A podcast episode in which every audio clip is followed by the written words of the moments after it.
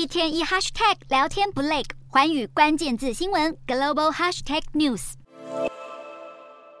身穿白色 T 恤的少年快步穿梭在校园之中，却没想到这竟是年仅十五岁的他此生的最后一里路。去年年底，江西一位名叫胡星宇的高中生在学校离奇失踪，经过家人、校方及警方的奋力搜查，依然找不到这名男学生的踪迹。直到近日，案情终于有了新进展，但超过三个月的等待，胡星宇的母亲却等来了一具冰冷的遗体。胡星宇的遗体在江西山上的树林内被寻获，警方在案发现场初步研判胡星宇是自缢身亡。但令人诧异的是，当局曾动用上千名警力对胡星宇失踪案进行长达一百零六天的搜索，竟然没有发现胡星宇就在离学校不到一公里的树林内结束了自己的生命。由于这起案件存在许多疑点，让不少人质疑警方办案不透明。甚至隐藏了许多关键性证据，因此胡星宇一案的真相在中国网络上众说纷纭，甚至引出了中国官媒《环球日报》的前总编辑，也就是大名鼎鼎的胡锡进。胡锡进认为这起案件本身并不复杂，但当地官方的消息开放度不足，以至于许多疑点在网络上迅速发酵，就发展出了各种无法破解的罗生门。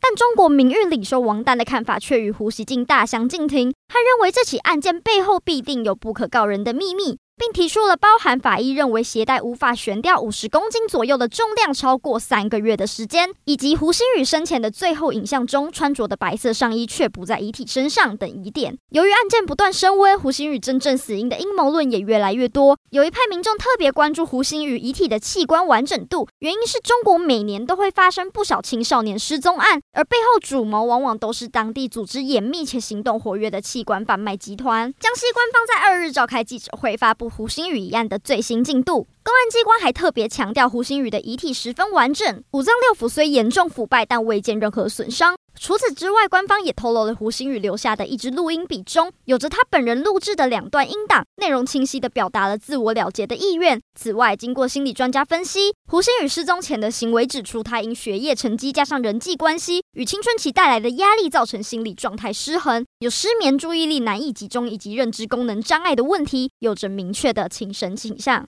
但这样的官方说明可能无法平息民怨，这起案件也更加凸显器官移植与贩卖的议题是如何掀起中国民众的恐慌与愤怒。